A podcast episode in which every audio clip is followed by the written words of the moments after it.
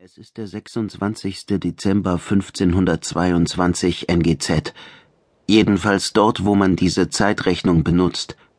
Es gehört Willkür dazu, das Datum in unserer Situation so zu nennen, weil hier eine andere Zeitrechnung zählt. Aber selbst wenn wir unsere benutzen, in dieser Galaxis, von ihren Bewohnern Orplight genannt, sind Zeit und Pekuliargeschwindigkeit mitunter abweichend, doch um das ausführlich für Spurdenker zu erläutern, fehlen mir Informationen, Zeit und Geduld. Ich bin Goldorodin, ein Kelosker und eine von 34.846 Intelligenzen, die an Bord der Ras Chubai in die ungefähr 131,02 Millionen Lichtjahre entfernte Galaxis Orplight geflogen sind, um Peri Rodan zu finden und ihn zu retten wobei geflogen ebenfalls eine Bezeichnung ist, die in der Anwendung auf das, was wir mit Hilfe der Ras Chubai getan haben, einer gewissen Willkür unterliegt. Derzeit haben wir vom Lichfane-System aus eine Distanz von etwa 35.675,93 Lichtjahren zurückgelegt. Dabei kamen der Hawk 5 der Deber-Lader und das Conchal-Modul zum Einsatz, die im Extremfall einen Überlichtfaktor von 4,5 Millionen erreichen. Doch zurück zu Perirodan. Die Pläne von Spurdenkern führen selten zu hundertprozentigem Erfolg. So viel durfte ich bereits verifizieren.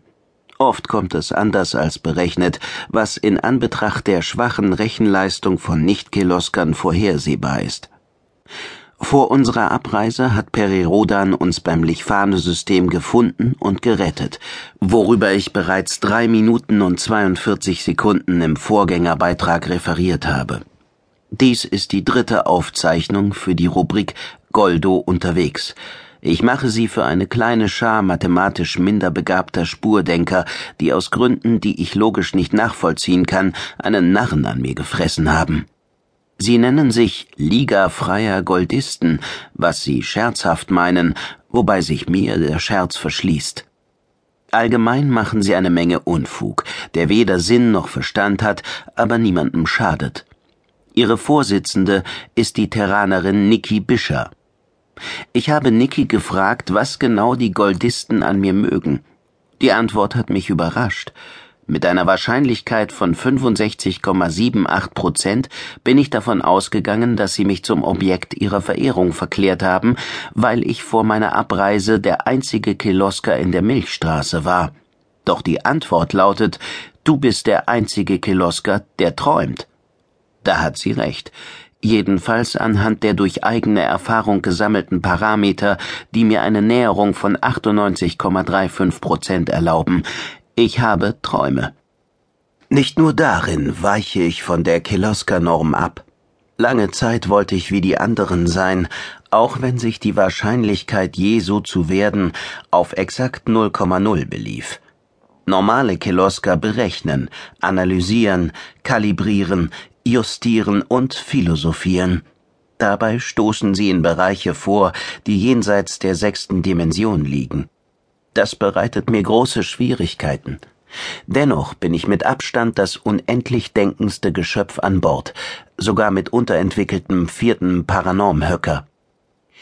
Es kostet Kraft, die Liga freier Goldisten zufriedenzustellen und eine Holoaufnahme zu machen, der sie geistig folgen können. Dafür machen sie mir Limonade, wenn ich zurück bin, und ich bekomme einen ganz speziellen Antigraph-Divan, Überhaupt bemühen Sie sich, mir alle Wünsche zu erfüllen. Die Gegenleistung meinerseits ist mit voraussichtlich 1,47 Prozent gering zu achten, auch wenn ich gerade lieber etwas anderes tun will. Immerhin haben Sie mir zum Abflug eine Schallwellen-Zyklograt-Dusche geschenkt, die Sie nach meinen Konstruktionsplänen angefertigt haben, Sie lässt sich ganz einfach mit meinen Greiflappen bedienen und reinigt um mindestens 21 Prozent effektiver als jede andere mir bekannte Hygieneanlage. Nicky und die anderen Goldisten wollen sicher wissen, wie die Lage auf der Ras Chubai ist. Mir fällt es schwer, die Emotionen von Terranern zu deuten, aber ich denke, die meisten sind angespannt.